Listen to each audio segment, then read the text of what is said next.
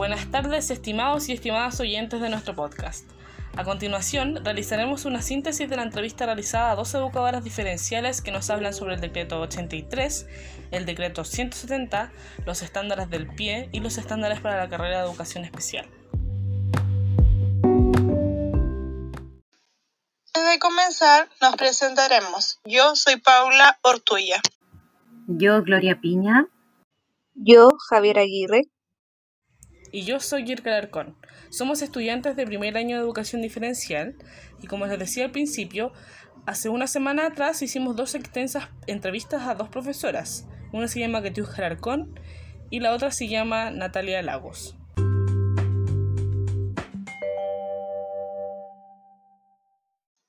La profesora Katiuska Alarcón se dedica a trabajar en una escuela con pie llamada Colegio Golden School en Chihuayante. Trabaja más con niños con trastorno intelectual en el área de pie. Trabaja con niños de quinto a séptimo básico.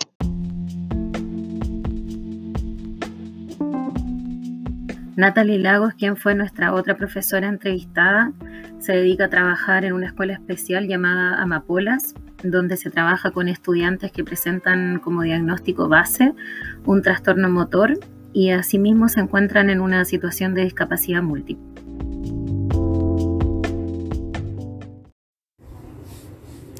Estas dos entrevistas duraron aproximadamente una hora cada una, las cuales fueron realizadas a través de vía Zoom o Meet. Así pudimos conocerlas y aprender con ellas. Ambas profesoras nos profundizaron en su área de trabajo, nos contaron cómo se desempeñan en este contexto actual,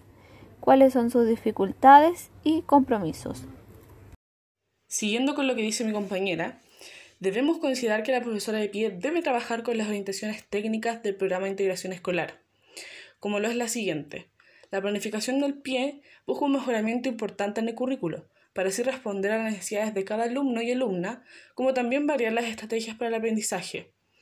Otra muy importante es la evaluación de necesidades educativas especiales según el marco del decreto 170, el cual aporta recursos a los establecimientos educacionales para proporcionar apoyos a los estudiantes identificados con necesidades educativas especiales según el criterio señalado en la normativa actual, en el cual este mismo decreto 170 tiene como propósito aportar al desarrollo de prácticas de evaluación más rigurosas y de calidad, vinculadas al aprendizaje de todos los estudiantes, en donde señala criterios que orientan estos procesos de valoración que se desarrollan en los establecimientos educacionales.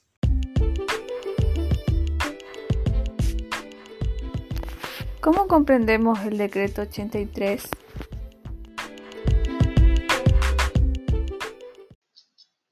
Entendemos que el decreto número 83 del año 2015 promueve la diversificación de la educación parvularia y la educación básica, y además las adecuaciones curriculares para el alumno que lo necesiten acorde a sus necesidades educativas, para así lograr un aprendizaje adecuado y que también tiene como propósito que es ofrecer a todos y todas las estudiantes una educación relevante, pertinente y sobre todo una educación inclusiva y de calidad.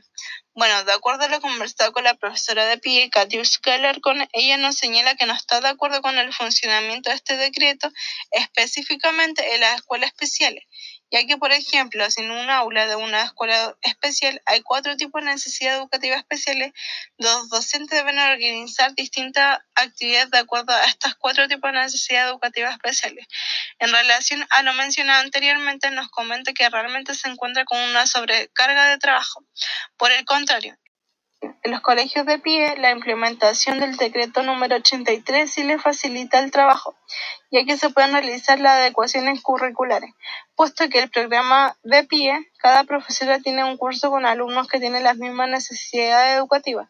especiales y por este motivo encuentra que solo funcionan en colegios con programa de integración escolar. Según lo conversado con la profesora Natalie Lagos en relación al decreto número 83 del año 2015, el cual aprueba criterios y orientaciones de adecuación curricular para estudiantes con necesidades educativas especiales, de educación parvular y educación básica, y respecto a los beneficios de las adecuaciones curriculares en estos estudiantes con necesidades educativas especiales transitorias y permanentes, ella nos manifiesta que las adecuaciones curriculares son las que nos sirven para acercar a los estudiantes con necesidades educativas especiales al currículo nacional y a la educación regular, porque permiten que ellos sí puedan participar del currículo regular y de verdad puedan adquirir los diferentes tipos de aprendizaje. Por otro lado, Natalie nos comenta que las adecuaciones curriculares entregan mucha libertad, porque como hay tantos criterios, por ejemplo, respecto a las adecuaciones curriculares de acceso, en el colegio donde ella trabaja se implementan todas estas adecuaciones curriculares de acceso,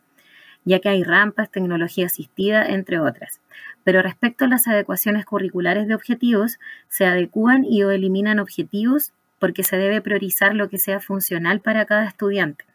Sin embargo, siempre tratando de llegar a los objetivos curriculares y siempre nivelando según las características de cada alumno. Sumado a lo anterior, la profesora Natalie nos comenta sobre el proceso que se lleva a cabo para tomar la decisión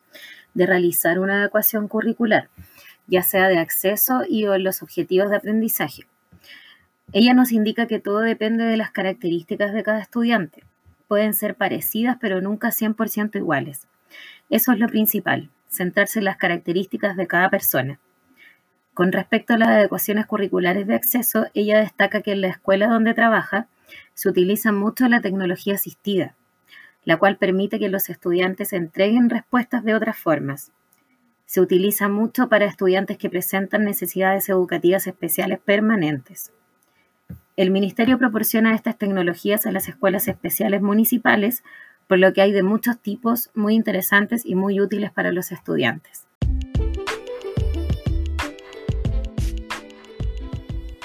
¿De qué es lo que habla el decreto número 170?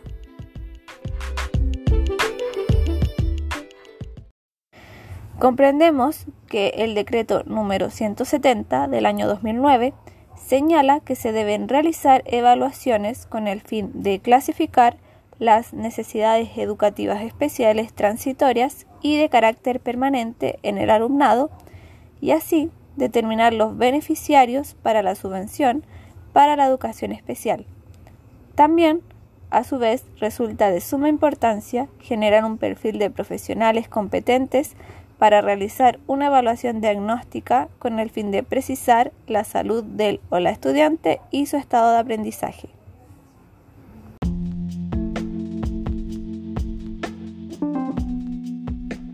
A continuación, realizaremos nuestras reflexiones sobre estas dos entrevistas. Parto por recalcar que hemos logrado interiorizarnos y comprender de mejor manera el trabajo que realizan los y las profesoras de educación diferencial. Poder hablar con estas dos profesoras diferenciales nos permitieron conocer más sobre nuestra carrera y comprender la importancia de conocer las características de cada estudiante y su desarrollo humano e identificar las necesidades educativas especiales de cada uno desde una perspectiva multidimensional claramente, tal como se establece en uno de los estándares orientadores, sumado a identificar las necesidades de apoyo de quienes requieren educación especial, considerando las barreras y facilitadores del aprendizaje y la participación. Gracias a estas dos entrevistas, logramos interiorizarnos a través de las diversas experiencias de las profesoras, ya sea en pie o en escuela especial, y el diferente desempeño que tiene un docente dependiendo del lugar donde trabaje, ya que tienen enfoques curriculares, horas de intervención directa con el estudiante, estrategias educativas y equipos de trabajo diferentes. Ahora entendemos mucho mejor las diferencias de ambos contextos laborales y a su vez sabemos que a pesar de estas distinciones tienen un mismo fin, solo que con más de un camino.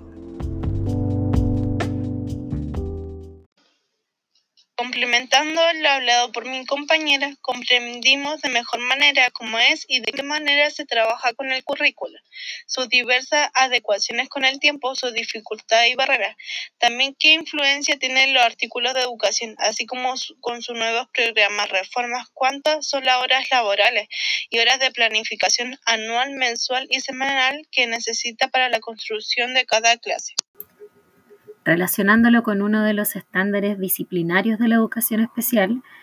el cual establece que la educadora debe adaptar, crear y utilizar los recursos de enseñanza y los tipos de apoyo de acuerdo a las características del estudiante que presenta necesidades educativas especiales,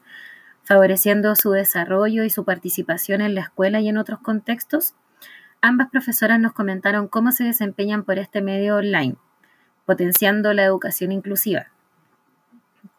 Además de las dificultades que se enfrentan por la distancia, el poco contacto físico o la brecha digital que viven sus estudiantes con el acceso al Internet, a un computador, a un celular, entre otros. Y también nos comentan sobre las estrategias educativas que se generaron para seguir logrando el aprendizaje de cada estudiante, a pesar del contexto adverso.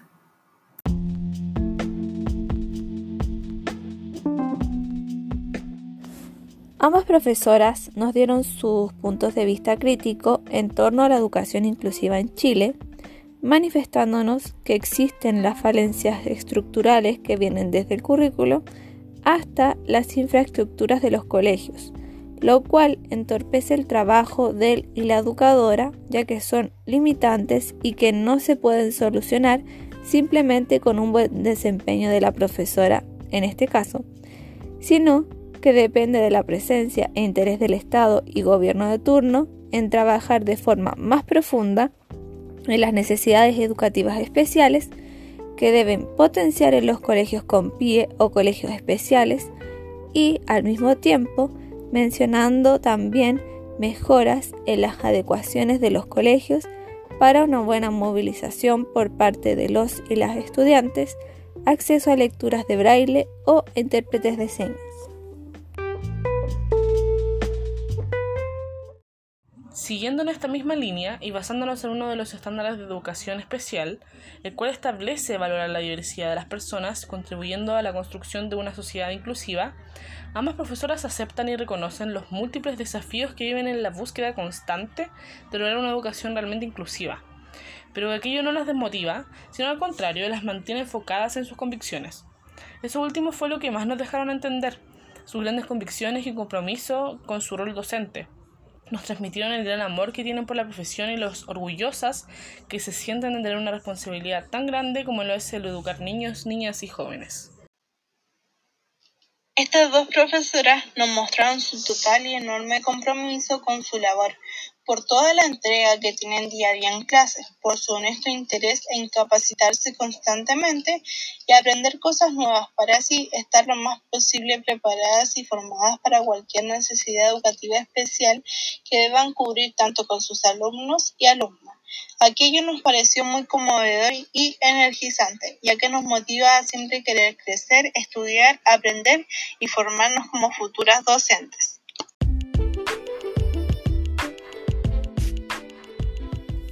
A continuación, daremos a conocer el perfil de egreso que debe caracterizar a un profesor de educación diferencial y cómo éstas se destacan en la Universidad Raúl Silva Enríquez.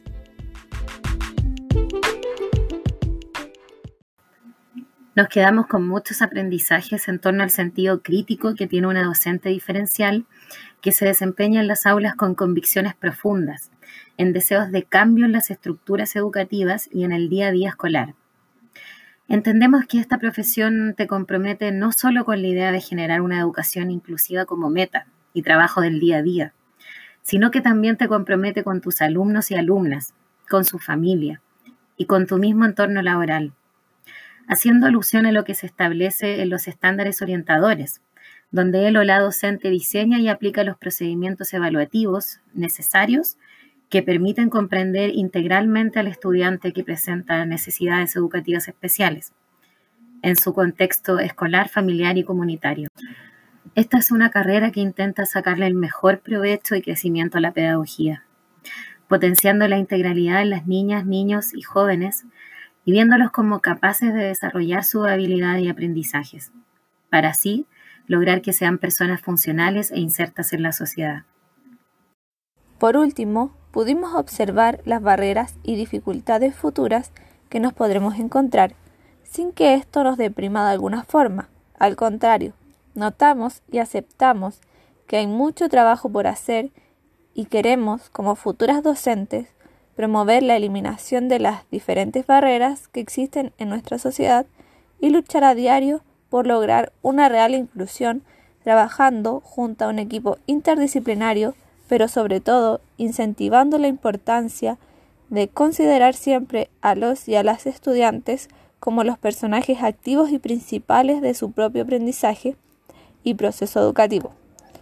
sin generar una distancia jerárquica entre profesor y estudiante, sino que el maestro debe tener un rol de guía y educador que potencie, valore y tome en cuenta siempre habilidades, intereses y capacidades de sus alumnos. Y, por supuesto, incluyendo también en todo este camino a las familias de los y las estudiantes, quienes cumplen también un rol fundamental dentro de todo este proceso educativo.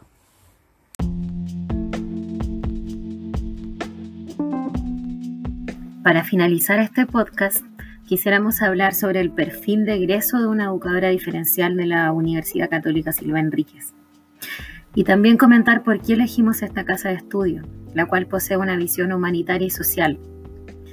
Destacamos la importancia de formar un profesor o profesora con competencias